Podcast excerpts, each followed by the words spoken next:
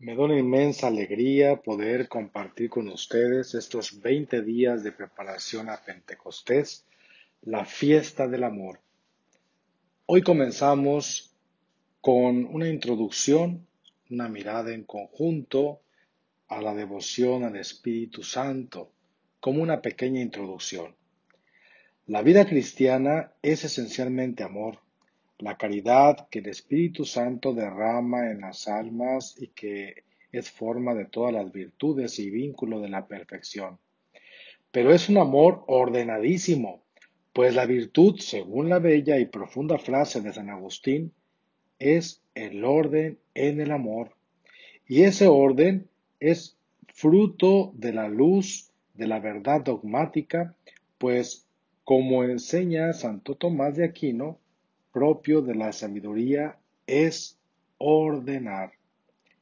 Cabe destacar que estas reflexiones las estaré tomando del libro El Espíritu Santo, autor Monseñor Luis María Martínez.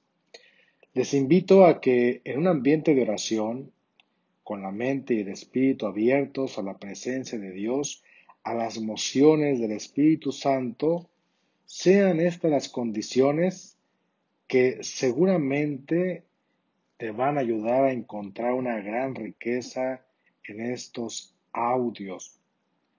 Tomarlo como parte de tu oración diaria, poniéndote en la presencia de Dios y abrir tu corazón a una experiencia nueva. Intenta seguir los siguientes pasos, tres pasitos. Primero, dispón un momento del día para meditar este audio y escucharlo con el corazón. El punto número dos, vuelvo a retomar, escucha desde el corazón. Es decir, primero con el corazón y después con la inteligencia. Tercero, quédate con una frase para trabajar durante el día. Esa frase que te pueda iluminar, que te pueda ayudar para trabajarla en la jornada. El influjo del dogma en la vida cristiana cada vez ha ido decayendo o lo hemos dejado a un lado. Y es importante poner cada cosa en su lugar y nos ayuda a evitar de esa suerte de desviación de la piedad nacida de las inclinaciones subjetivas, personales, o de la estrechez de un criterio poco ilustrado, las cuales, no por ser piadosas y bien intencionadas, dejan de impedir el pronto y lozano florecimiento de la perfección cristiana en el corazón de las almas. San Luis María Griñón de Montfort en sus libros La verdadera devoción a la Santísima Virgen y El secreto de María, han logrado un gran mérito, han logrado comprender y poner en el lugar a María Santísima, en el lugar que corresponde en la obra de la salvación, en la obra de la santificación eh, y su verdadera devoción no una devoción superficial o intermitente, sino, decía San Luis María, una devoción constante y de fondo, que llega hasta lo hondo del corazón y se difunde en todo nuestro ser y en toda nuestra vida como un perfume celestial. Esto es sencillamente lo que logró el santo que es la enseñanza de la tradición de la Iglesia sobre la Virgen Santísima, ha logrado poner en su lugar la mediación universal de las gracias en María Santísima con toda la humanidad. Pues por la misma razón hay que poner al Espíritu Santo en su lugar, en el que le corresponde en la vida de la Iglesia y en la perfección cristiana. Hay que hacer de la devoción al Espíritu Santo una devoción constante y de fondo que entre hasta lo hondo de las almas e impregne la vida con la suave unción del amor infinito. La vida cristiana es la reproducción de Jesús en las almas y la perfección, que es una reproducción fidelísima y perfecta, consiste en la transformación de las almas en Jesús. Eso decía San Pablo en un momento, en una de sus cartas, en la carta de los Gálatas 2.20, que nos dice, todos los que habéis sido bautizados en Cristo, os habéis revestido de Cristo.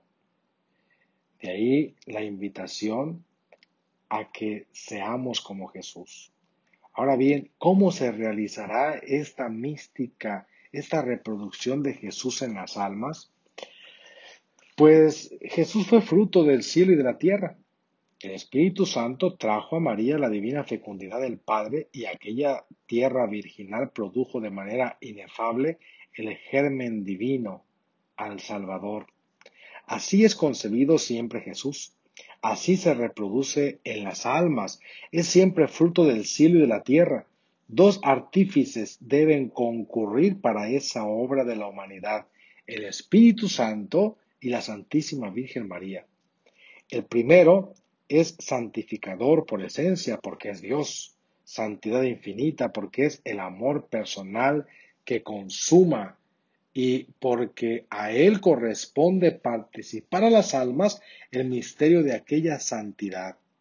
La Virgen María es tan solo cooperadora, instrumento indispensable en los designios de Dios. Cualquier santo del cielo puede cooperar a la santificación de un alma, pero su cooperación ni es necesaria ni profunda ni constante, en tanto que la cooperación de esos dos artífices de Jesús de quienes venimos hablando es tan necesaria. El Espíritu Santo derrama la caridad de nuestros corazones, hace de nuestra alma un templo y dirige nuestra vida espiritual por medio de sus dones. Y la Virgen María tiene eficaz influjo de medianera en las más hondas y delicadas operaciones de la gracia en nuestras almas.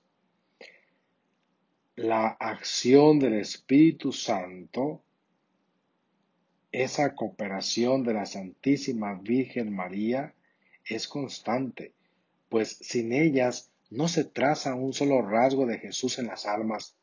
Ninguna virtud crece, ninguna, ningún vínculo de unión con Dios se estrecha en el rico florecimiento de la vida espiritual.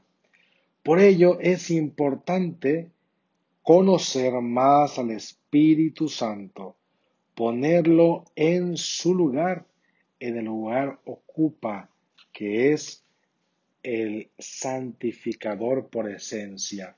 Esta semana veremos esas características y esa devoción y esos títulos que se le han dado al Espíritu Santo como el dulce huésped del alma, el director supremo, director espiritual, el don de Dios, el Espíritu Santo que nos lleva al Verbo, el Espíritu Santo que nos lleva al Padre, pero también, sobre todo, el Espíritu Santo nos lleva a la cruz, a caminar por este itinerario de la cruz.